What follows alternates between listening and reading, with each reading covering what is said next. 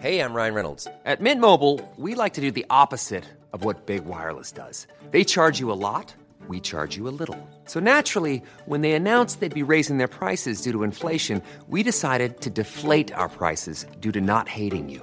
That's right. We're cutting the price of Mint Unlimited from $30 a month to just $15 a month. Give it a try at mintmobile.com slash switch. $45 upfront for three months plus taxes and fees. Promo rate for new customers for limited time. Unlimited more than 40 gigabytes per month. Slows. Full terms at mintmobile.com. Bonjour à tous, bienvenue dans ce deuxième numéro des Défis de la Tech, une émission que j'ai le plaisir d'organiser aux côtés de Jean-Baptiste Noé, et dans laquelle nous proposons à deux mondes a priori très éloignés de se rencontrer, le monde de la politique et celui de la tech. Pour ce deuxième épisode, nous recevons un invité qui n'est plus à présenter, euh, Jean-Christophe Cambadélis, bonjour. Bonjour. Vous avez été député de Paris, vous êtes le dernier grand baron du Parti Socialiste, puisque vous avez été euh, premier secrétaire de 2014 à 2017, euh, c'est-à-dire pile au moment où la French Tech a, a émergé en fait. Et donc c'est un plaisir de vous recevoir aujourd'hui. Bien, merci beaucoup d'être venu à notre, à notre table. Alors, je voudrais commencer cette émission par une, une citation. Euh, on sera un sujet plus politique, un peu moins tech. Euh, citation d'une étoile filante euh, de la Macronie. Euh, qui vous a succédé ou qui, a été élu. Et, vous me direz ce que vous en pensez cinq ans après. Donc c'est Mounir Majoubi qui a notamment, enfin député de Paris et puis qui a eu des responsabilités gouvernementales et, il s'est présenté contre vous. Il disait ceci à l'époque, on était en, en 2017. je suis candidat contre Jean-Christophe Cambadélis.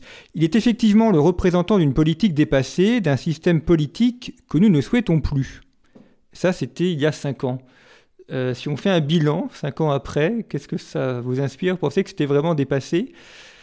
Ben, C'est lui qui s'est dépassé puisqu'il ne veut pas se représenter. Donc euh, il ne va pas être candidat à sa propre succession. Et comme quoi, on peut estimer que des gens sont dépassés sans pour autant être capable de les remplacer. Alors justement, est-ce que le, le, puisque donc tout le monde a l'impression d'être euh, d'être moins dépassé que, que l'autre, euh, quand la French Tech a émergé, euh, donc on a eu l'impression que, le, le, que la Macronie, en l'occurrence c'était Mounir Majoubi dont nous parlons, a préempté le sujet. Si Mounir Majoubi va dire que vous étiez dépassé, c'est qu'il devait considérer que vous vous l'aviez pas préempté. Comment ça s'était passé à l'époque? Comment vous avez vu ce sujet émerger? Qu'est-ce que Qu'est-ce que ça inspirait de voir Macron se démener autant euh? C'était pas la, première langue du Parti socialiste, soyons clairs. Euh, on n'en était pas à la formule de Chirac où est le mulot, euh, mais on n'en était pas loin. Euh, J'ai en tête quelque chose d'assez cocasse. C'est un jour au Bureau national, on dit à François Hollande "Ça y est, le, le, le Wi-Fi est là", et il répond "Il est où? Bon, c'était pour montrer le niveau auquel nous en étions les uns et, les autres. Et donc, euh, on, on, a été comme l'ensemble des Français. Il a fallu se convertir petit à petit, apprendre euh, la grammaire de euh, cette nouvelle technologie, voir en quoi elle bouleversait à la fois notre quotidien et notre manière de faire de la politique, est considérable, une évolution considérable en cinq ans. Euh, je vais vous prendre un exemple. Je dis, euh, le Parti socialiste, on se réunissait dans, réunissait dans des sections, c'est-à-dire qu'on avait des locaux un peu comme ça où euh, les socialistes étaient en réunion. Aujourd'hui, on ne se réunit plus en section, on est sur une boucle WhatsApp. Et donc on est dans l'immédiateté. Avant, il fallait attendre la fin de la semaine pour que la réunion de section puisse discuter d'un événement qui était euh, intervenu. Là, bon, euh, alors avec des émicones s'il le faut, mais tout le monde réagit à l'événement. Tiens, Pécresse ce matin a dit qu'elle n'appellerait pas à voter, euh, qu'elle ne donnerait pas de consignes en cas de deuxième tour avec Marine Le Pen. Tac, tac, tac, tac, tac, tac, dans des centaines de WhatsApp du Parti socialiste. Il y a 3600 sections. Mais maintenant, c'est fini. Tout, tout fonctionne autour euh, des boucles WhatsApp. Et, moi, je suis, euh, j'en ai, marre parce que je souhaite dans euh, 60, 65 boucles WhatsApp. Euh, donc, euh, c'est difficile de suivre et de répondre à tout le monde. Bon, mais voilà, c'est pour donner un exemple. Mais à l'époque où Mounir euh, Majoubi me challengeait sur les terres du 19e, il n'avait pas tellement de difficultés vu la situation du Parti Socialiste à ce moment-là. Mais enfin, bon, bref, quand il le faisait, on n'était pas, euh, pas là, on n'était pas encore au fax, mais euh, on n'était pas encore euh, dans le, débat via les nouvelles technologies. Justement, sur le rapport entre la, tech et la politique, vous qui avez une carrière de, de plusieurs décennies, vous avez commencé, on était dans le tractage, collage. Il y a eu après l'apparition des réseaux sociaux. La campagne électorale de 2007, par exemple, Ségolène Royal, Nicolas Sarkozy, il n'y a pas encore les réseaux sociaux. Et, aujourd'hui, ils sont omniprésents. Est-ce que, est que vous pensez que ça, ça a modifié non seulement la manière de faire de la politique, mais aussi le, rapport à la politique? A cette question d'immédiateté et, peut-être aussi de, prise de contrôle de la technologie sur le citoyen, le, rapport, euh, le meeting, euh, le, débat intellectuel, le débat d'idées bah là, on en a pour deux heures. Mais euh, si on veut raccourcir, on peut commencer par un exemple, c'est assez concret. quand, par exemple, quand je lance le, le, manifeste contre le Front National dans les années, au début des années 90, pour mobiliser les gens, pouvait de temps en temps avoir un fax, mais de la plupart du temps, on collait des timbres sur des enveloppes. Euh, et ça coûtait beaucoup d'argent. Euh, aujourd'hui, on mail. Euh, si je lance le manif aujourd'hui, si je lance par exemple Nouvelle Société, le, le, réseau que j'ai lancé, il m'aurait fallu des années pour le construire. Là, en moins de trois ans, j'ai 10 000 sympathisants parce que c'est plus facile de travailler sur des mails et de les faire évoluer vers ma structure. Donc, au fond, ça fait exploser les formes partisanes. Elles ont explosé. Pourquoi? Parce que d'un seul coup, le militant, le citoyen, la personne, elle a été réintroduite dans le débat politique au même niveau que le dirigeant. Donc, euh, aujourd'hui, vous êtes interpellé sur ces fameuses bouts de WhatsApp, vous êtes interpellé par euh, des gens qui, euh, sinon, n'auraient pas ouvert ou levé la main dans une réunion parce que oh, vous êtes à 3 ou 400, c'est toujours impressionnant. Et là, bah, il dit, je suis pas d'accord avec ce que tu dis. Donc, euh, euh, on, a déjà euh, un changement avec un, mouvement de la base qui est beaucoup plus fort qu'il ne l'était dans les formes partidaires auparavant. Deuxièmement, c'est que tout le monde prend la parole. Donc, vous, vous, avez un éclatement des formes d'organisation. Ce n'est pas étonnant, d'ailleurs, que l'évolution de notre vie politique s'est faite autour de personnalités. Macron, Marine Le Pen, Jean-Marie Le Pen, c'est plus particulier, mais Mélenchon, euh, euh, Zemmour, euh, voilà, et, les vieux partis, entre guillemets, qui me semblent pour moi toujours nécessaires, mais enfin bon, qui sont des vieux partis par leur implantation, eh bien aujourd'hui sont bousculés par l'émergence de cette nouvelle forme à la fois de communication, mais surtout d'expression politique évidemment, ce qu'on appelle le numérique au sens large a, tout chamboulé dans, notre organisation quotidienne et dans les partis politiques, c'était la, la, même chose. Mais euh, ce qui nous intéresse notamment aujourd'hui euh, dans, cette, émission, c'est de, bien, cerner comment vous, euh, au Parti Socialiste, puisque finalement, le, ça a été amorcé par le PS, ce qu'on appelle la Startup Nation aujourd'hui, qui est plus que, simplement une, addition de nouvelles technologies. C'est quasiment une philosophie, et d'ailleurs, Emmanuel Macron s'en targue beaucoup. Hein, il a quasiment préempté le terme, Startup Nation. C'est maintenant c'est un, un argument, j'ai envie de dire essentiel de sa, de son positionnement politique. Et à ce moment-là, pourtant, c'était le PS qui avait euh, initié le, initié le mouvement. C'était sous Hollande. Il y avait eu avant Macron, il y avait eu euh, Axel Lemaire, Fleur Pellerin. Euh, à ce moment-là, qu'est-ce que vous en pensiez Au-delà de, des boucles WhatsApp qui ont, qui ont facilité la vie, comment vous voyiez ce, phénomène? Est-ce que vous vous disiez c'est, c'est de la poudre aux yeux, c'est, c'est un buzz, ça vient des États-Unis, ça va disparaître? Non, on avait euh, théorisé euh, la révolution de l'immatériel. Bon. Euh, on avait un débat que moi je menais au Bureau national du Parti socialiste euh, sur ceux qui parlaient de la désindustrialisation et de la réindustrialisation. Et moi, je disais que la réindustrialisation ne pouvait pas être celle que nous avions connue euh, dans les années 30 ou dans les années 60. Euh, Aujourd'hui, euh, la nouvelle industrie, c'était 4.0. Bon. que c'était ça la, la, la révolution de l'immatériel. Et, on, a eu de très longs débats là-dessus. Et qu'est-ce qu'on m'opposait? On me disait non, parce que tu, es dans le, nouveau capitalisme qui détruit de la valeur et qui détruit euh, les formes d'organisation qui existaient euh, auparavant. Donc moi j'avais euh, perçu ça et, François Hollande aussi, il était passé au-delà de, du Wi-Fi dont on parlait tout à l'heure. Mais c'était c'est un complément d'âme ce n'était pas au cœur de la réflexion, ce n'est pas au cœur de la, de la transformation. C'était un peu à la mode. Qu'est-ce qu'on dit, qu'est-ce qu'on nous disait, y compris avec les organisations syndicales avec qui euh, on, discutait. On nous disait bon, euh, il y a beaucoup de spéculation autour euh, des startups. tous les maires veulent leur pépinière. Hein parce que bon, ça fait branchouille. Bon, et puis ça fait bon voilà. mais ça n'a rien à voir avec une, entreprise d'embouteillage, par exemple, de, où, euh, euh, on, produit de l'objet. Et, donc, il y a eu une grande difficulté à mesurer ou à comprendre que euh, ceci participait de l'évolution de l'économie. C'était plutôt vu comme une destruction de l'économie classique. Donc, euh, il y avait des débats à ce moment-là. Parce qu'à l'époque, il devait déjà y avoir le Uber qui avait, qui avait dû débarquer en France. Pas encore, pas encore, pas, encore, mais ça allait, ça, allait, commencer. Alors, euh, oui, alors, mais, mais Uber c'était, euh, a été critiqué tout de suite après, par les socialistes, évidemment, mais pas, pas simplement, non pas sur la plateforme, non pas sur le, le bien sûr, mais sur, sur les conditions de travail. Hein. Et il a, été très difficile de euh, se mettre dans, dans, cette culture.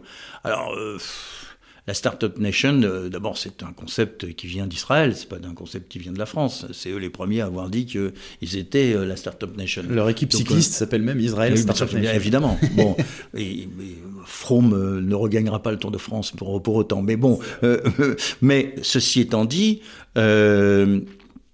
Ceci a été instrumentalisé, non pas en termes d'investissement, à mon avis, on en parlera sûrement, euh, mais comme, comme marqueur de la modernité. C'est-à-dire que quand on, quand on dit Startup Nation, on est tout de suite dans la tech. Et comme on est dans la tech, on est dans la modernité. Et comme on est dans la modernité, on regarde de haut ou euh, de côté les, les, les, vieux partis qui, eux, sont dans l'industrie euh, lourde, on va dire, hein, si on veut faire une, une comparaison. Et mm, je pense pas que euh, nous, nous ayons peut-être la réunion de Fleur Pellerin euh, à l'Elysée avec 400 euh, euh, startups une fois, mais ça n'a pas été mis au cœur de l'industrie. Si, vous prenez, si on fait 30 secondes un peu d'histoire, le débat dans le gouvernement est plutôt entre Montebourg et Hollande sur la sidérurgie Lorraine. C'est pas sur euh, comment on va investir, etc. Mais, et même lui qui euh, est, ministre de, l'économie, enfin de, oui, de l'industrie, ne, va pas mettre ça au centre. Il, va, il va mettre au centre des industries qui produisent de l'emploi, parce que les autres n'en produisent pas, évidemment. et donc on n'a pas fait, on, on l'a intégré, mais on l'a pas mis au centre. Euh, et, Macron l'a mis au centre, mais comme une modernité, pas comme un objet. Exactement, oui. On peut dire finalement en avoir fait un peu un symbole de la modernité, c'est euh, aussi un marqueur de gauche, puisque vous vous revendiquez de la modernité et donc de euh, d'être un petit peu dans le coup, d'être dans, dans ce mouvement aussi.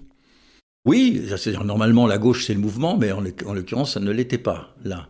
Euh, mais c'est parce que euh, cette révolution de l'immatériel qui ne touche pas que la tech, mais qui touche euh, toutes, les relations sociales et humaines, on l'a pas, on n'a pas fait un objet d'étude pour voir ce qui était positif ou ce qui était négatif.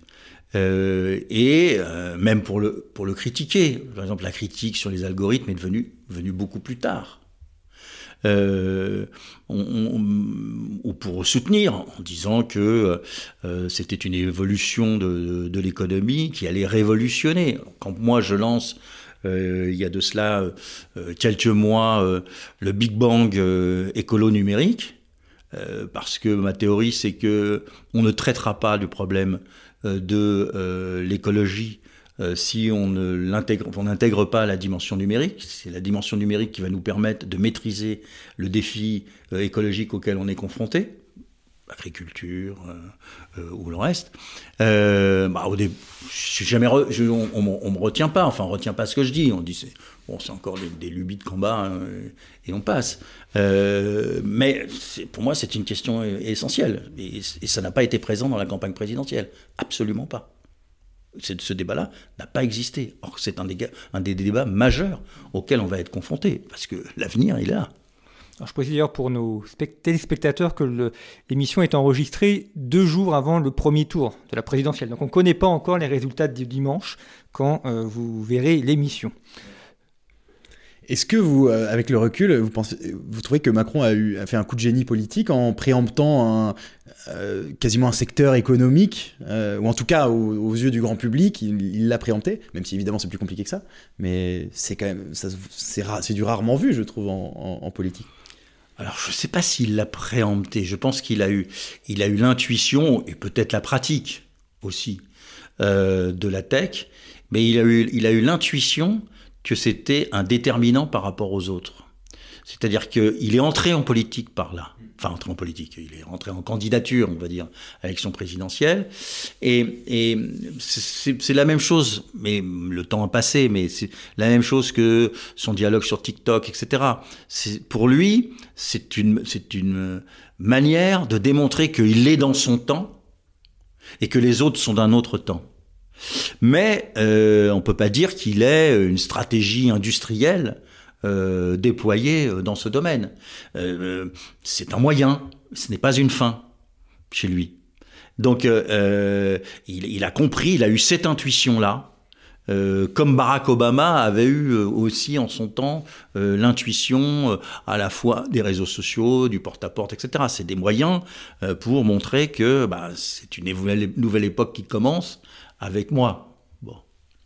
On peut dire, si on reste sur le sujet euh, tech politique, euh, Donald Trump, Eric Zemmour aussi d'une certaine manière, euh, sans se revendiquer de la Startup Nation, ont, repris une certaine forme de, code et d'usage aussi. en, d'abord en personnalisant leur, leur campagne électorale et en n'ayant pas directement de parti, mais aussi en, en, utilisant énormément de moyens techniques nouveaux pour toucher un électorat large.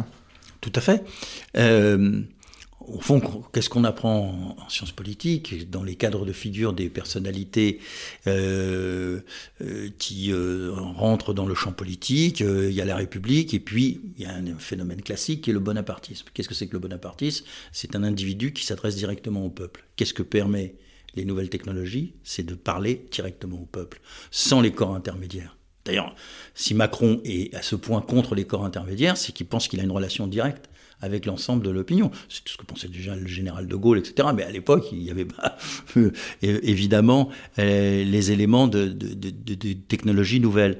Donc, pour des, des, hommes politiques comme euh, Trump de son côté, mais comme Zemmour, qui sont contre les partis institutionnels, les partis euh, démocratiques constitués, qui sont pour, eux un obstacle à leur relation avec le peuple, euh, ils, sont extrêmement euh, ils sont extrêmement présents. Et ce qui a permis d'ailleurs à l'extrême droite identitaire d'être beaucoup plus présente dans, sur les réseaux sociaux que ne le sont, que ne l'est euh, la gauche. Euh, moi, pour euh, obtenir au Parti Socialiste qu'on retweete un truc que je pouvais dire, il fallait que je me lève de bonne heure. Parce que, parce que à gauche, on est individualiste. Et on, on vous, on, vous retweete pas. On vous critique.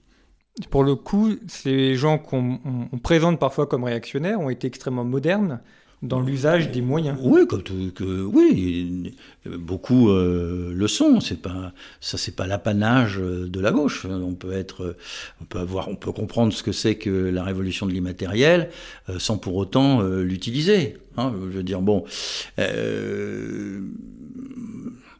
on a cette situation que, que l'on connaît aujourd'hui où les réseaux sociaux jouent un rôle déformant, je dirais, mais joue un rôle considérable dans euh, l'espace public. Si on revient, vous évoquez le cas de l'industrie, les, acteurs euh, de la tech savent que c'est une, vraie industrie et une vraie économie qui crée des emplois. Euh, et pourtant, ce n'est pas forcément l'image qu'en ont les acteurs extérieurs. Et vous évoquez justement souvent quand on parle même de, réindustrialisation, dans l'esprit de certains, c'est quasiment, vous l'avez dit, un, enfin, un retour aux années 70 avec le travail à la chaîne, avec les ouvriers. on a, on a l'impression que c'est un retour en arrière euh, sans penser que la, réindustrialisation, ça peut être une nouvelle forme d'industrie, donc plutôt une marche vers l'avant. Et ça, euh, comment est-ce que vous l'avez pensé euh, pendant ces cinq années du, quinquennat Hollande et lorsque vous, vous étiez premier secrétaire, cette, cette nouvelle forme d'industrie, justement? Ben, C'est d'ailleurs mon, grand désaccord avec une très grande partie de la gauche c'est que on pense l'industrie euh, comme, euh, voilà, donc comme vous l'avez évoqué, soit dans les années 70, soit même les années 30. Hein, on conçoit euh, l'industrie comme le travail à la chaîne. on a en tête Renault ou, les usines Poutilov en Russie. mais on, ne conçoit pas ce qui est aujourd'hui l'évolution technologique euh, telle qu'elle se présente pour euh, l'industrie. Et surtout, ce, qui est encore nouveau, encore plus, c'est qu'on ne voit pas euh, ce que j'appelle l'industrie 4.0, c'est-à-dire comment l'immatériel va être à la base de tout. alors, je, pense que les Français, et la gauche en particulier, ont fait un énorme progrès à cause du confinement le confinement a été un accélérateur considérable. Un marche forcée, enfin marche voilà, forcée. Bah, bloqués chez nous. Enfin, bah, voilà, les gens étaient bloqués chez eux, ils se sont aperçus mm. qu'ils pouvaient commander, ils pouvaient se soigner, ils pouvaient consommer de la culture, euh, ils pouvaient évidemment converser, mais, mais aussi faire des apéros virtuels. Et il y a tout un monde qui s'est ouvert pour l'ensemble des Français. Et pour moi, il y a, je le vois dans les discussions que j'ai, un, un, une rupture euh, entre ce qui existait avant et ce qui existe maintenant. C'est-à-dire que euh, la France a fait un bond en avant et a réintégré l'immatériel dans sa pensée de, et de l'industrie et de l'usage. Et ça, c'est fondamental. Et, ça doit nous permettre de faire ce tournant fondamental pour que la France ne prenne pas trop de retard par rapport aux autres nations sur ce sujet. Il y a pourtant, un, je, trouve encore un point bloquant pour que pour qu'on qu'on adopte massivement le, le, la startup nation, on va dire, ou les nouvelles technologies, c'est qu'il y a, y, y a un point culturel qui, qui est très bloquant euh, encore en France, c'est que la, startup nation en fait rêver certains qui rêvent de Californie, etc. Mais on irrite d'autres à un point, euh, un point inimaginable en fait. Il y a, y a comment vous voyez cette, euh, euh, ce, fossé culturel que nous on constate au quotidien hein, entre, la, entre les gens qui travaillent dans la French Tech, qui sont finalement des gens normaux, hein, faut pas, faut pas fantasmer, et euh, les autres qui n'y sont pas et qui ont l'impression que la French Tech est un monde complètement à part, hors sol. Et, et hum, alors c'est peut-être lié au fait que Macron a préempté, comme on dit, le, terme Startup Nation, mais qu'est-ce que qu'est-ce que vous en pensez? Alors non, je, disais tout à l'heure que c'est une grammaire qu'il faut maîtriser. Et beaucoup de gens ne le maîtrisent pas. Euh, les, termes sont barbares. Euh, ils sont pas barbares, mais ils sont anglo-saxons. Mais il y a plus que ça, euh, même. bien sûr, mais, mais d'abord, oui. L'abord, le premier abord. Il y a un langage hermétique. Il y a, voilà, il y a un langage, hermétique. Il faut, il faut, faut, faut maîtriser. Il faut. On a l'impression que c'est compliqué, euh, que on va pas y arriver. Euh, euh, tout est dématérialisé aujourd'hui, donc on fait appel quasiment à ses enfants pour pouvoir s'inscrire ou, ou décider de, de, telle ou telle chose. et, et, et donc, c'est la hantise du monde nouveau du monde inconnu. C'est un monde inconnu qui s'impose à nous et euh, on ne sait pas comment le maîtriser. Pourquoi? Parce que nous sommes une génération, pas vous, mais moi, nous sommes une génération charnière. Nous sommes entre l'ancien monde industriel tel que nous l'avons connu et le nouveau monde qui va être euh, euh, totalement plongé dans l'immatériel. Je ne sais pas si vous vous souvenez du débat qui était illustratif, qui a eu lieu en France le jour où euh, les tablettes sont sorties et on a appris qu'on pouvait lire un livre sur une tablette. C'était l'horreur. enfin pour moi qui ai je sais pas combien de milliers de livres chez moi, d'un seul coup je me suis dit mais ils vont, cette histoire, on va plus avoir de livres, on va plus avoir de papier, on va plus pouvoir tourner les pages, on va plus lire un journal. Bon, euh, et donc c'était la barbarie d'un certain point de vue. Bon, euh, parce que nous, on est de, la culture Gutenberg, on n'est pas de la, culture euh, euh Steve Jobs ou, autre. Donc, tout ça a fonctionné. Et, vous avez une génération qui a fait obstacle, qui aujourd'hui est submergée, mais qui a fait obstacle dans un premier temps, parce que cette culture, qui était anglo-saxonne, était une culture qui s'opposait à la culture française, euh, qui était celle du livre, de la pensée longue, du temps, euh, des philosophes, des Lumières, etc. Et euh, non pas de, on n'était pas tout à fait schumpeterien et de la destruction créatrice. C'était pas, c'était pas l'objet de, de, notre pensée. Et donc, euh, voilà. c'est alors après, bon, on peut rajouter que euh, Macron ayant pris le sujet, euh, euh les autres ont estimé que c'était pas, c'était pas nécessaire de le, reprendre à leur compte. Mais je pense que c'est pas ça le fond. Le fond, c'est euh, voilà. Par exemple, dans un papier, moi, je, propose que euh, la formation aux technologies, aux nouvelles technologies, soit une nouvelle discipline enseignée à l'école. Pas pour apprendre à bidouiller, mais une discipline, c'est-à-dire que dès euh, la primaire jusqu'à la terminale et en faculté, on l'apprend comme on apprend l'anglais. Bon, ou qu'on apprend euh, la littérature euh, ou les mathématiques. Euh, alors ça va de pair. Euh, mais on ne l'a pas, mais ça viendra. Et les générations à venir ne réfléchiront même plus sera intégré à leur vie.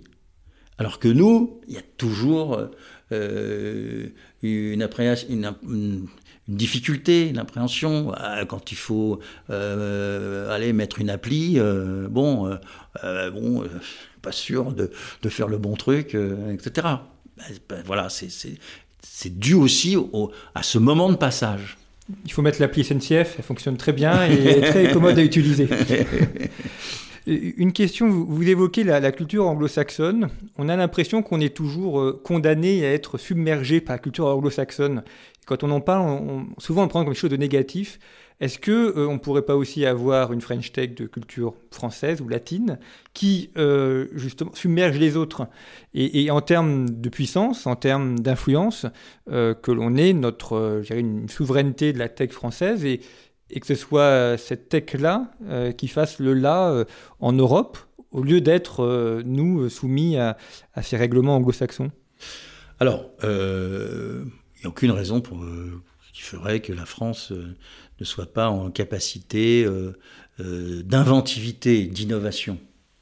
Euh, on a une école de mathématiciens euh, qui est aussi renommée que celle des Russes euh, dans le monde entier.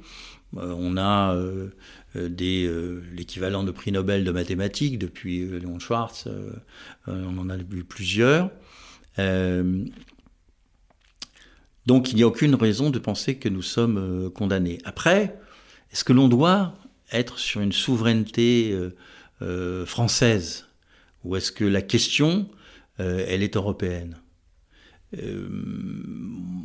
Moi, je ne suis pas contre, bien au contraire, qu'il y ait des, euh, fleurons, euh, des licornes, euh, des start-up euh, en France. Il y en a énormément de start-up. Je peux donner l'exemple des, des, mairies. À chaque fois que je vais voir un maire, il me prend par le bras et on va voir euh, sa pépinière de avec des trucs extraordinaires, des trucs très marrants ou des trucs très intéressants euh, qui, sont faits. Tout ça ne fonctionne pas tout le temps parce qu'il y a un problème d'investissement euh, et, de suivi. Mais je pense que euh, euh, il y a le débat autour du cloud, tout ça. Mais je pense que la la dimension pertinente, euh, la dimension euh, critique. Euh, si on veut être en concurrence avec les Chinois ou les Américains, c'est Europe. Ariane nous fait la démonstration. Hein, je veux c'est là que ça, ça, se situe. Donc, j'ai un peu peur que le débat sur la souveraineté française au nom des données, on peut, que je peux comprendre, nous, nous éloigne de d'une pertinence qui est celle de l'Europe. Par exemple, je trouve qu'il faudrait travailler à une directive européenne sur les nouvelles technologies. Il n'y en a pas. Il y, a un bon travail qui est fait par notre euh, ministre euh, dans ce domaine, euh, enfin ministre, notre commissaire dans ce domaine. Mais voilà, il faut, peut-être que ça va venir vu le, conflit dans lequel nous sommes avec la Russie, les cyberattaques, etc. mais c'est au niveau de l'Europe qu'il faut, qu'il faut interagir. On parlait des cyberattaques, c'était justement la, la question que je voulais vous poser. Donc c'est parfait. Nous n'étions pas euh, concertés, parce que vous avez été membre euh, de la, commission euh, de la défense à l'Assemblée nationale. Et effectivement, quand on pense à tech, à cyber, eh il y a ces questions de cyber. D'ailleurs, l'armée, enfin, il y a eu à une époque l'idée de créer une, quatrième armée, l'armée cyber. Ça n'a pas été fait, mais enfin, en tout cas, le cyber euh, euh, innerve l'ensemble des forces euh, militaires. comment vous voyez-vous cette question du cyber dans l'armée, des, cyberattaques, l'usage aussi du, l'usage des données la, donnée peut aussi être un élément de, guerre. D'ailleurs, on pourra revenir sur le fait que certaines données sensibles sont stockées dans des serveurs américains, mais en tout cas, on est là dans un enjeu de défense fondamental. Bah, tout à fait. Dire, vous ne pouvez pas dire que euh, nous rentrons dans l'ère de l'immatériel et euh, laisser votre système de défense euh, à l'ère des fantassins. il en faut, c'est nécessaire. D'ailleurs, les Russes le voient pour pouvoir contrôler une ville. Mais la dimension de, la cyberattaque, de l'influence, de la paralysie de votre adversaire, de tous ses centres nerveux, est fondamentale il n'y a pas que le bombardement euh, tel que les Russes le pratiquent. Euh, il y a le fait de connaître les données euh, des adversaires, de savoir où ils sont, où ils sont placés, qu'est-ce qu'ils sont en train de faire, comment ils sont en train de se déployer. Et puis, il y, a, une dimension de, communication. Moi, puisque malheureusement nous sommes confrontés à une guerre sur le sol européen, je suis frappé comment les Ukrainiens battent à plat de couture, mais à plat de couture les Russes dans ce domaine. Euh, en termes de communication, en termes euh, d'image, le fait que, c'est passé dans le, depuis la Covid, c'est passé dans, le domaine commun, mais qu'un président sous le bombardement puisse parler euh, aux Nations Unies, euh, dans l'hémicycle à l'Assemblée nationale et fasse le tour de tous les parlements. Euh, bon, on n'est pas dans le, téléportage à la Mélenchon, mais enfin on n'est pas loin, quoi. Hein. je veux dire, bon, avant on voyait ça dans les films de science-fiction. Aujourd'hui, bah, c'est la réalité quotidienne. Et je trouve que la maîtrise euh, avec l'appui bien sûr du monde occidental, mais la maîtrise euh, ukrainienne dans ce domaine est extraordinairement supérieure à celle qu'on nous vantait, euh, qui, avait, cette dimension efficace. On se souvient le, groupe de Saint-Pétersbourg qui réussit à faire une manifestation à Houston euh, en, provoquant sur les réseaux sociaux euh, la nécessité qu'il y ait une bibliothèque dans un, un, centre culturel islamiste. Et ils arrivent à faire faire une manifestation. Donc on voit bien comment cette manipulation peut euh, s'organiser. Mais force est de constater que cette école russe, souvent vantée, dont on a dit qu'elle avait pu déstabiliser l'élection aux États-Unis, qu'elle était intervenue en particulier euh, en France. Le président de la République s'en était gendarmé. Il y avait eu d'ailleurs une passe d'armes avec euh, Poutine sur ce sujet. Mais elle a été battue à plate couture. Donc un tout petit pays, on l'avait déjà vu avec le Vietnam, etc., sur le terrain militaire, mais un tout petit, enfin un petit pays, c'est pas un tout petit pays d'ailleurs, c'est plus grand que la France, mais un petit pays qui maîtrise euh, la cyberattaque et la cyberdéfense et la communication en ce domaine, peut donner le pion à un grand pays, le plus grand du monde, qui est la Russie. Est-ce que justement, quand vous étiez euh, euh, à la commission euh, défense de l'Assemblée nationale, vous avez vu cette émergence du, cyber dans l'armée et, comment vous avez essayé d'y répondre? Alors c'était balbutiant à cette époque.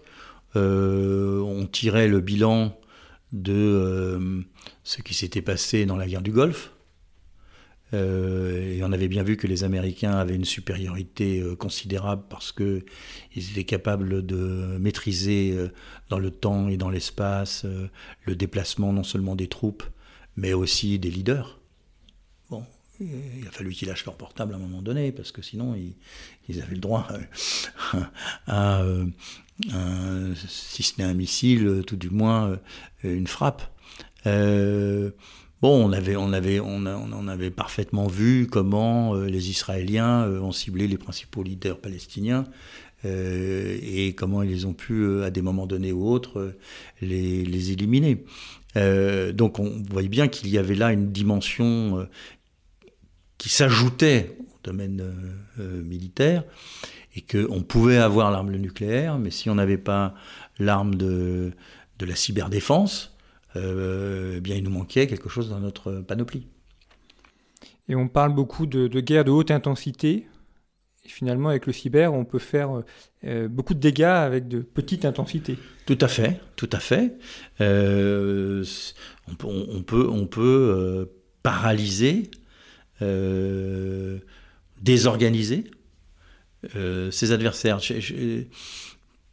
Peut-être qu'on saura pourquoi, ou peut-être que c'est une volonté de, de ne pas agir en ce domaine de la part des Russes, mais on nous disait beaucoup qu'ils allaient euh, désorganiser euh, l'ensemble euh, de l'Europe. Ça n'a pas eu le cas. Peut-être que les attaques ont eu lieu et qu'elles ont été parées. Je n'en sais rien. Je n'ai pas d'éléments pour le dire. Mais aujourd'hui, il n'y a pas une télé qui a été arrêtée. Il n'y a, pas, a pas une banque qui était dans la difficulté.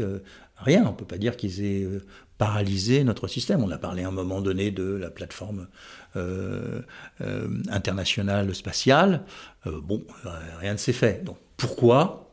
Peut-être que ils n'ont pas pu le faire, peut-être qu'ils ont été bloqués, peut-être que c'est un degré ultime avant le nucléaire. peut-être aussi qu'on les a surestimés. Peut-être aussi qu'on les, a surestimés. Bon, ouais, peut-être qu'ils euh, n'ont pas été, ils ne sont pas aussi performants qu'on veut bien le dire.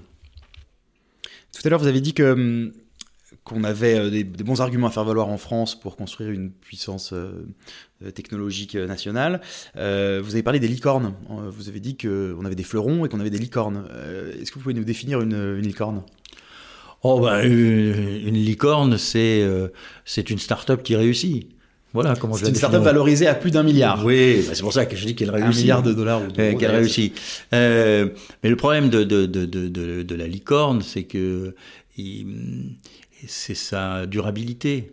C'est le fait qu'à un moment donné, euh, euh, si elle est valorisée, elle doit être productive. Enfin, elle doit pouvoir s'insérer dans la vie sociale et, de, et devenir euh, je dirais pas comme Amazon, n'exagérons pas, mais et devenir de quelque chose de, pérenne euh, et euh, de structurante. Mais ce que je voulais dire par là, c'est que les Français sont très très inventifs.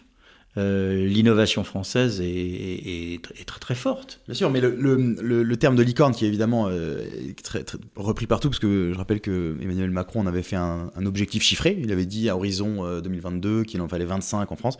Et maintenant, on en a plus que ce qu'il n'avait prévu. moi, j'ai beaucoup de mal avec cet indicateur de la licorne, parce qu'en fait, ce qu'on constate concrètement dans la French Tech, c'est que les licornes sont des boîtes jeunes, alors certes valorisées très cher, mais parce qu'en fait, elles ont levé des fonds qui sont souvent, euh, enfin, les montants levés sont, souvent du chiffre d'affaires que fait l'entreprise et encore moins de sa rentabilité. Donc souvent, en fait, les licornes sont des boîtes qui perdent beaucoup d'argent c'est pour ça qu'elles enlèvent beaucoup. Mais il y a un autre problème qui fait le lien avec ce qu'on disait juste avant sur, le, sur, le, sur la, la cybersécurité et, les conflits de manière générale, c'est que toutes nos licornes, sans exception, sont financées par des fonds étrangers en fait. C'est-à-dire que nos startups aujourd'hui, en tout cas, ne peuvent pas accéder au stade de licorne sans les fonds étrangers, et notamment américains, parce que c'est eux qui représentent 90% des, des, gros, des gros tickets investis en France. Oui, mais parce que là, il y a, y a alors là, on rentre dans un autre, dans un autre système, enfin dans un, dans un autre débat, pardon, excuse-moi. C'est que le problème de, de, du financement euh, en France euh, est, est, difficile. C'est valable pour euh, les startups comme c'est valable pour l'industrie classique. Euh, nous n'avons pas la masse critique. C'est d'ailleurs pour ça que moi je dis attention à l'idée euh, euh, d'une French Tech autosuffisante. non, quand vous comparez les investissements en Chine ou aux États-Unis et ceux en France, on est ridicule. Donc, il vaudrait mieux qu'il y ait une force de frappe, si je puis dire, européenne, qui nous permette d'avoir la masse critique. Euh, pour le faire. Alors, euh, donc moi je suis très prudent. Euh, on nous dit mais attention, ce sont des capitaux étrangers, donc c'est pas nous, etc. Bon, les brevets, la domiciliation, le personnel, l'inventivité, euh, reste. Le capital s'investit parce qu'il pense pouvoir avoir des bras de levier euh, considérables. Ils ont déjà tout acheté aux États-Unis. voilà. Bon, euh, mais je, pense. Ce qu'on pourrait dire, c'est que quand vous dépendez de capitaux étrangers, vous avez une fragilité obligatoirement stratégique, vous avez une, une fragilité financière parce qu'ils peuvent décider du jour au lendemain de se retirer parce que ça n'a pas la rentabilité qu'ils souhaitent. Bon. Alors que vous seriez avec des Français, euh, appuyés sur plusieurs banques, ils pourraient donner plus de temps. Bon. Euh, c'est surtout ça qui est, un, qui, est, qui, est un, qui est un problème. Donc encore une fois, euh, le développement de, pour moi, hein, le développement de la tech conduit à un développement de l'Europe. D'accord. Et en, tant qu'ex-patron du, PS, euh, donc euh, qui est assez à la pointe en tout cas euh, aujourd'hui sur les questions sociétales, on va dire, ça vous inquiète, ça vous inquiète ou pas que de voir que le que cette French Tech qui a priori va, prendre de plus en plus d'importance dans l'économie française de demain, soit soit peuplée de gens assez homogènes, on va dire culturellement. c'est surtout des CSP+ qui créent des boîtes. En plus, on voit qu'il y a beaucoup d'argent qui sont investis dans ces boîtes, donc a priori on a encore peu de recul pour chiffrer tout ça, mais a priori, euh, ça va pas, la French Tech ne va pas permettre de réduire les inégalités entre classes sociales. Ça, ça vous, qu'est-ce que ça vous inspire? Tout, développement industriel euh, s'est accompagné de cette inégalité. Mais là, c'est particulièrement. Enfin, je, trouve que c'est tout va très vite. Les, des fortunes dans la tech se font très vite. Aujourd'hui, en France, il y a des, des, il y a des trentenaires qui, qui, qui, de fait, deviennent multimillionnaires très rapidement. Euh, quand je dis pas que c'est mal, hein, évidemment, mais... mais... mais quand vous aviez le début de, de l'ère industrielle avec l'automobile, euh, des gens devenaient euh, milliardaires en quelques en quelques mois parce qu'ils vendaient des, des voitures. Euh, on se souvient des grandes familles françaises, Peugeot, les, enfin tout ça, ça a disparu un certain nombre d'entre eux, Renault, Panhard, euh, etc. Euh, et des marques, les deux Dion Bouton, euh, ça a disparu. Bon, des marques qui ont disparu, c'est normal. Et, et on va pas remonter comme ça, mais les, jours, le jour où, avec un peu d'argent, on pouvait creuser un puits pour extraire du charbon, a fait des fortunes de, certaines, familles et, des familles françaises. et on avait la chance d'avoir du charbon en France qui nous a conduit à deux guerres, mais enfin bon, on, les avait euh, en France. Donc euh, moi, c'est évidemment c'est critiquable parce que euh, il y a des inégalités qui sont produits de ce développement, mais c'est inéluctable. Et moi, je pense que la massification va réduire cette dimension euh, d'inégalités qu'on peut pointer euh, euh, ici ou là. Donc je suis pas... non, je dis, je, continue à combattre pour la justice sociale et pour l'égalité. Je pense que les sociaux-démocrates doivent rétablir l'égalité, donc dans ce domaine comme d'autres, mais ils ne, peuvent pas dire, bah non, on va se passer de cela pour pouvoir revenir, euh, retourner euh, au bon vieux temps où on travaillait à la chaîne, on était tranquillou, parce que la différence des, des, OS, enfin la totalité des, des, ouvriers spécialisés avait la même grille de salaire.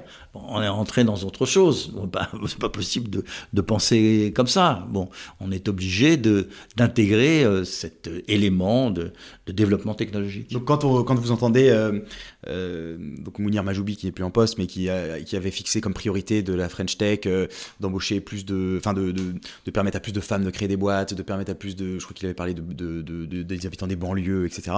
Ensuite, là plus récemment, on, a, parle beaucoup de la, de la, des, des inégalités hommes-femmes dans la, dans la tech.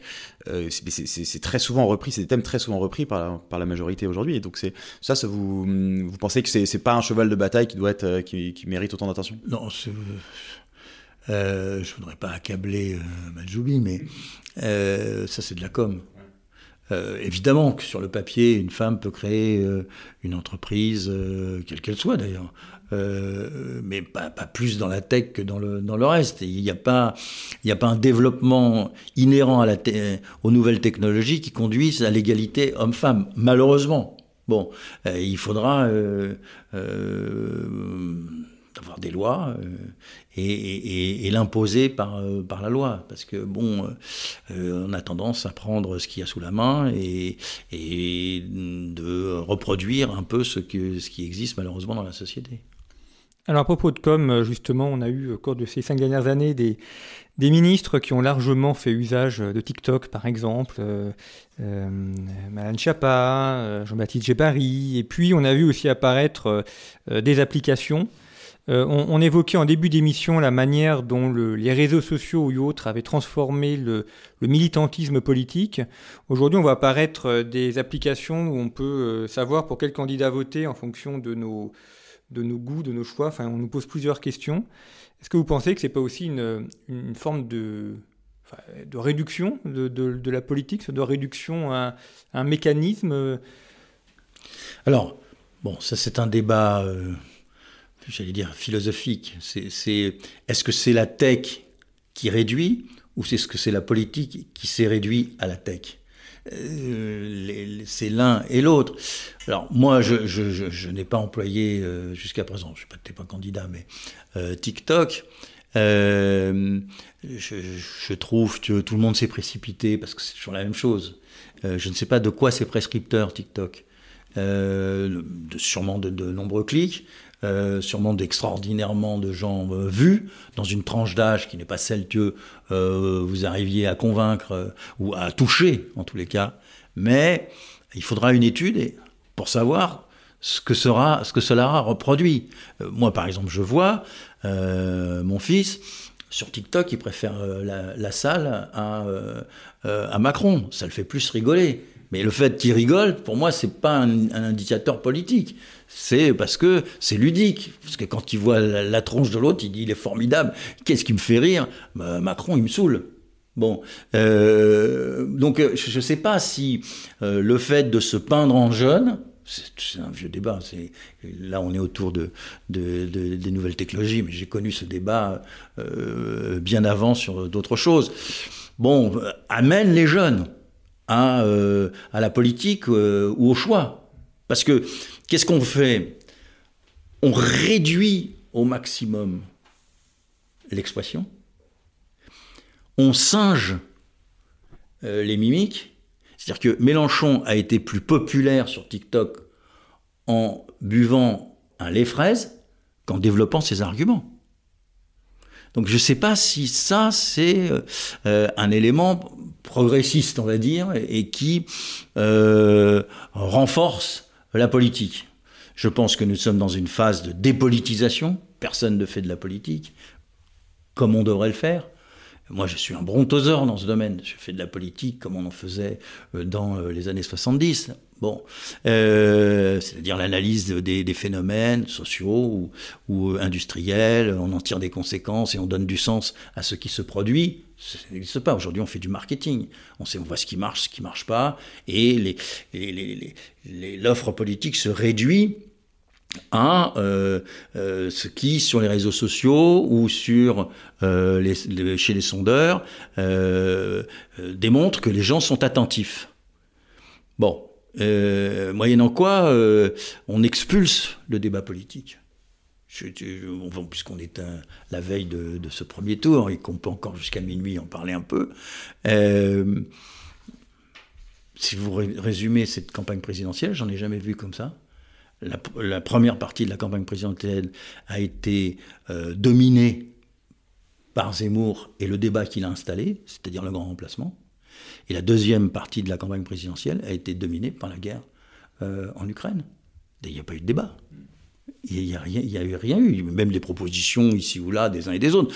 Je veux dire, quand euh, dans les temps non pas ancestraux, mais il y a, peu de temps d'ailleurs, hein, euh, on disait euh, notre société doit tourner autour des 35 heures, vous avez un débat. Hein, et, là, la droite, la gauche, l'extrême droite, l'extrême gauche, tout le monde en parlait. Là aujourd'hui rien, pas de débat structurant. Or tout ça va ressurgir après ça va ressurgir dans la société, parce que rien n'aura été purgé, puisque la présidentielle s'est fait pour ça. Donc, je fais cet ensemble, ce n'est pas la faute des nouvelles technologies. C'est parce qu'il y a une dépolitisation, désidéologisation, mais une dépolitisation globale, euh, que euh, bah, on réduit le discours et euh, quand on, on, parle sur euh, sur une plateforme, on dit quatre mots euh, et on fait un sourire. Et si on est bronzé, c'est tant mieux. Et ça dépend du paysage que vous avez derrière. Et si vous pouvez balancer une vanne qui va être, euh, qui va être reprise euh, et qui fasse le buzz, vous avez gagné. Mais est-ce que ça fait avancer votre débat politique? En tout cas, a priori, on se dirige vers une abstention record, notamment chez les jeunes. Donc, ça doit pas être si. Ben non, parce que, oui, parce que les jeunes, bon, faut les entraîner si vous n'ouvrez pas la perspective d'une société qui soit entraînante, qui soit un espoir, qui bah ils participent pas, s'ils en ont à foutre, euh, le problème des retraites c'est pas leur problème, ils disent-ils, parce que c'est le problème des vieux, ils ont tort, c'est eux qui vont euh, subir les conséquences, mais euh, ils sont pas enthousiasmés par ça. Le, débat sur l'écologie n'a pas n'a pas eu droit de de citer. C'est ça que le candidat écologiste, il se balade à 5% alors qu'il pensait être à 12 ou 14. Parce que, euh, voilà, ça ne s'est pas imposé. Et le débat sur le social, je veux dire, dans, notre société française, il y a euh, combien de millions de gens qui sont dans la précarité? Ça n'a pas été posé, personne n'a fait de solution, n'a avancé de solution serait-ce que pour attaquer ce, sujet. Donc, euh, mais, mais ça, ce n'est pas dû au fait qu'on on parle devant une caméra. Là, on va parler, euh, c'est une émission qui a un format qui, qui va durer une heure, on fait passer, j'en ai fait plein comme ça, euh, 45 minutes, une heure, euh, on va passer des idées, les gens, je ne sais pas s'ils vont rester pendant une heure, mais enfin, ils vont, ils vont écouter, sentir un certain nombre de choses ou ressentir un certain nombre de choses, dire mais là, il déconne, mais là, non, je suis d'accord, etc. Donc, vous faites, vous faites euh, vous participez d'une éducation citoyenne et d'un échange citoyen euh, nécessaire à une société. Euh, mais s'il faut parler en moins de 22 secondes, bah, évidemment, vous réduisez à des punchlines. Bah justement, on, pour conclure, euh, pour conclure cet entretien, on, va peut-être faire un, petit test. Il y a une application qui, a énormément de succès là, ces derniers jours, justement en lien avec l'élection présidentielle, qui s'appelle Élysée. Je ne sais pas si vous l'avez téléchargé. Non, je ne l'ai pas téléchargé. Mais Et eh ben, on va voir si Élysée euh, est pertinent pour. Donc le, le principe, c'est qu'en gros, vous répondez à des questions, oui, non. Et l'appli vous dit pour qui vous, devez, vous devriez voter. et on va voir si. Euh, parce que vous avez appelé à voter Anne Hidalgo, il me semble. Alors on va voir si vous allez trouver Anne Hidalgo. Donc j'ai l'appli sur mon portable, je vous pose 10 questions. c'est oui, non. C'est sur l'application Élysée. Et, euh, et, ensuite je vous donne votre. Euh, ils mettent un podium. Hein. Donc voilà. Alors, faire dépeindre les bonus. Faire dépendre les bonus des dirigeants des grandes entreprises du respect des objectifs environnementaux et sociaux. Oui obliger les pays d'origine à reprendre tous leurs ressortissants entrés illégalement sur le territoire Non. Démanteler le système de la France-Afrique Oui. Réduire les impôts de production de 30 milliards d'euros et baisser le taux d'IS à 15%. Non. Couvrir par la Sécu toutes les dépenses de santé Non. Investir dans les énergies renouvelables Oui. Recruter 40 000 personnels hospitaliers, augmenter 12% la rémunération des aides-soignants et infirmiers. Oui. Sortir du nucléaire, non, moi je dis non. Non, non, non. La PIN ne propose pas l'entre-deux. Mm. Non, vous dites Non. Créer, former et pré-recruter 500 000 emplois dans les services publics. Oui. Alors, 1. Emmanuel Macron, 2. Philippe Poutou, 3. Fabien, Fabien Roussel. Voilà. Bon, bah, vous, vous, savez ce qu'il vous reste à faire ou pas euh, dimanche. Justement, est-ce que, enfin, l'application est intéressante, mais si, euh, réduire la, la, politique à une sorte de carte où on va cocher des cases oui non, voilà. ce, qui manque, c'est le, le, il y a un sens. projet, il y a un sens. Ben voilà. voilà, bien sûr. Mais c'est pour ça que euh, ce, ce, type d'application, qui peut être ludique, on, on l'a fait en famille. Euh, mais j'étais quand même plus près de. de Là, on en a fait que 10, normalement, il faut en faire un peu plus. Ouais, j'étais plus près de, de, mon vote. Mais euh, en plus, euh, moi, je connais les tenants et les aboutissants. Je, je, je, sais très bien vers où je vais, je vais y aller en répondant à une de, ou deux de, de, vos questions, parce que je suis un professionnel de la chose. Bon. Mais, mais, mais c'est ce qui a manqué dans cette élection. Ce qui, a, ce qui a manqué dans cette élection, ce n'est pas des propositions. Et chaque euh, candidat en a fait des centaines. Mais, mais quel sens? Quel type de société? Qu'est-ce que qu'est-ce que nous proposons à la société française? Où est-ce que nous voulons aller? Euh, On va finir euh, la campagne présidentielle en disant l'un est une menteuse et l'autre vous a trahi. Bon, c'est pas un projet de société, ça. Bon, en tout cas, merci beaucoup d'être venu à notre plateau et à présenter comme ça ces, ces éléments. Merci pour votre fidélité. À très bientôt. Planning for your next trip? Elevate your travel style with Quince. Quince has all the jet-setting essentials you'll want for your next getaway, like European linen, premium luggage options, buttery soft Italian leather bags, and so much more. And it's all priced at 50 to 80% less than similar brands. Plus, Quince only works with factories that use safe and ethical manufacturing practices. Pack your bags with high-quality essentials you'll be wearing for vacations to come with Quince. Go to quince.com slash trip for free shipping and 365-day returns.